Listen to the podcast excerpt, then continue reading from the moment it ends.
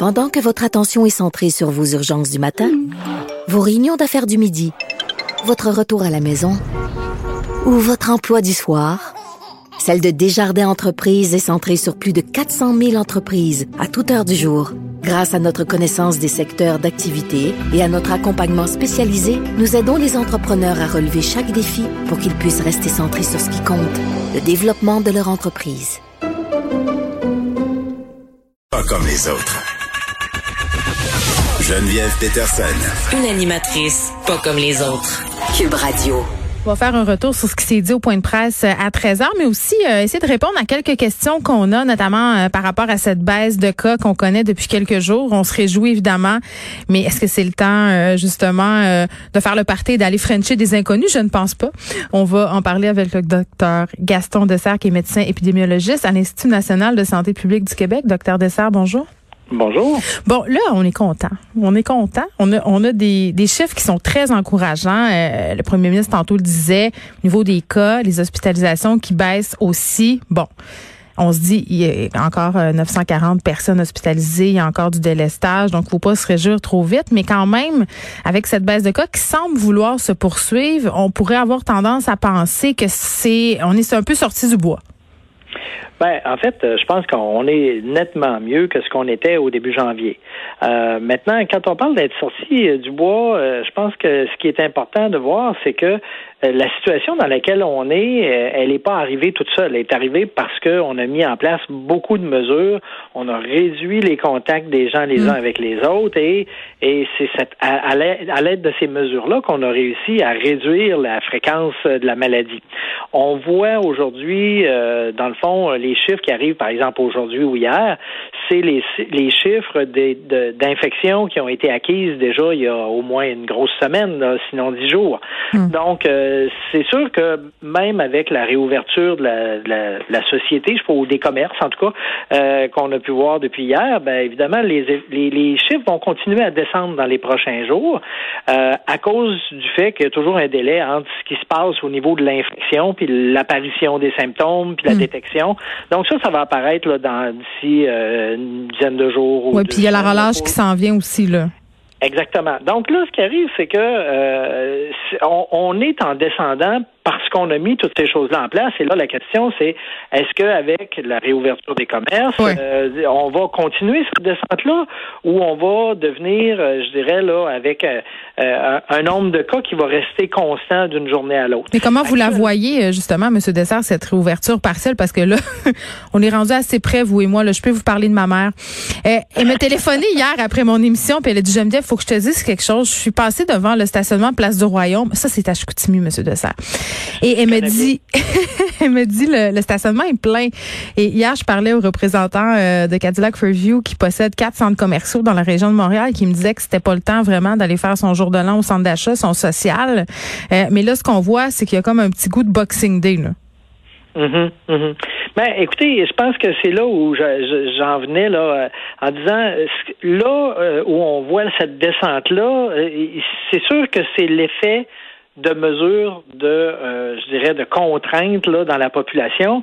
Et ce qu'il faudrait pas, c'est qu'on revienne à la situation de l'automne où là, au lieu d'être avec un nombre stable, on s'est mis à avoir un nombre qui augmentait, augmentait, augmentait tout au long de l'automne pour arriver à un point, euh, je dirais, là, de, euh, très élevé là, au début janvier. Donc, je pense que toute la question va être de réussir à faire que, oui, on puisse faire plus d'activités, mais pas au point où, évidemment, on se remet à avoir une croissance des cas. Si on se met à avoir une croissance des cas, évidemment, là, ça va être, ça va être euh, vraiment mal commode parce que probablement que le gouvernement va être obligé de remettre, réimposer des contraintes et ça, évidemment, on le souhaite pas. Donc là, je pense que, euh, encore une fois, là, c'est pas arrivé tout seul. C'est arrivé parce qu'il y avait toutes ces mesures-là. Donc, si on relâche les mesures, probablement que comme société, on est capable de tolérer, de garder un nombre stable de cas, mais il ne faut pas que ça se remette à remonter. Donc, c'est sûr que si les gens se ramassent dans un centre d'achat en grand nombre, se parlent, euh, collés les uns sur les autres, tout mm. ça, évidemment, c'est pas, ça va être automatique. La, transmission va recommencer à monter. Oui, bon, puis là, on discute de faire passer d'autres régions euh, en mode orange. Donc, il faut rester euh, discipliné même dans ces régions-là, c'est ce que je comprends. Monsieur Dessert, à propos des variants, parce qu'on a questionné euh, Monsieur Arruda à ce sujet-là, on apprenait que le variant brésilien serait rendu au Canada. Euh, on apprenait aussi qu'au niveau des tests, on va tester seulement les gens euh, qui reviennent de voyage. Est-ce que ça vous inquiète? Ben, on teste pas seulement les gens qui reviennent de voyage. actuellement, au Québec. Pour le variant. Euh, non, mais c'est ça. Même pour euh, pour les variants, là, vous savez, actuellement, ce qui est fait au Québec, c'est qu'on a euh, donc les gens qui reviennent de voyage, on va chercher pour les variants, mais mhm. même pour les gens qui sont infectés, on va tester un, certain, une certaine proportion de l'ensemble des cas pour voir s'il pourrait être arrivé que ces variants-là soient déjà quelque part dans la population. Alors actuellement, euh, ce qu'on a vu des cas de variants qu'on a identifiés, mm. c'était des cas directement liés à des voyageurs ou à la famille des voyageurs. Mais euh, on n'a pas, en tout cas au Québec pour le moment, de détection de variants qui seraient arrivé, là, puis on, voit quelqu'un qui a ce variant-là et on ne sait pas d'où il l'a attrapé. Alors ça, c'est une situation certainement plus confortable que celle qui existe dans d'autres provinces au Canada où là, ils ont découvert ces variants-là, mais chez des gens qui n'avaient pas voyagé eux-mêmes. Hum, oui, il y a du monde qui disent qu'on devrait fermer la frontière avec l'Ontario. Là. Ouais, ben écoutez, je pense que une des choses qui est, qui est certaine, c'est que des menaces de, de, de, variants, là, il va en avoir qui viennent de l'Ontario, qui viennent mm. des travailleurs essentiels qui font le transport euh, des marchandises entre les États-Unis et le Canada. Mm. Et, ça, ça va, ça va être là, là pour toute l'année à venir. Alors, je pense que l'idée, c'est de se dire, il faut qu'on soit capable de se, de, je dirais, de pas s'infecter ni avec le ni avec les variants, ni avec les, les COVID ordinaires là, mm. qui circulent au Québec. Donc, euh, je pense que on peut on peut pas fermer tout si on veut continuer à avoir euh, les biens et services là, dont on a besoin pour notre fonctionnement de tous les jours. Et donc cette menace là va exister. Et je pense que le vrai euh, le vrai moyen de s'en prémunir, c'est de garder la même prudence là que le variant soit introduit hmm. ou pas au Québec. Oui, puis il y a la question du vaccin aussi. Là, Justin Trudeau qui réitère sa promesse, tout le monde devrait être vacciné d'ici septembre. Le ministre Dubé qui s'est montré plutôt prudent, dit écoutez, euh, je veux bien, mais si on a accès au vaccin, euh, on va voir si on y a accès. Euh, Monsieur Legault, tantôt, disait, docteur Dessert, qu'il avait une demande du ministre de la Santé, Christian Dubé, à propos du fameux test. Là. Les gens semblent attendre très longtemps avant d'aller euh, se faire tester. Et hier, je recevais euh, par hasard une lettre de l'école d'un de mes enfants qui enjoignait les parents à y aller rapidement. Euh, j'ai l'impression que ce qui arrive en ce moment, c'est qu'on a des cas potentiels, des gens qui ont des symptômes. On attend un peu avant d'aller se faire tester. Les autres membres de la famille continuent à aller travailler, à fréquenter les écoles. Et là, ça fait boule de neige. Ben, vous avez raison, puis je pense que euh, dans les problèmes qu'on voit, euh, même dans les écoles, mm.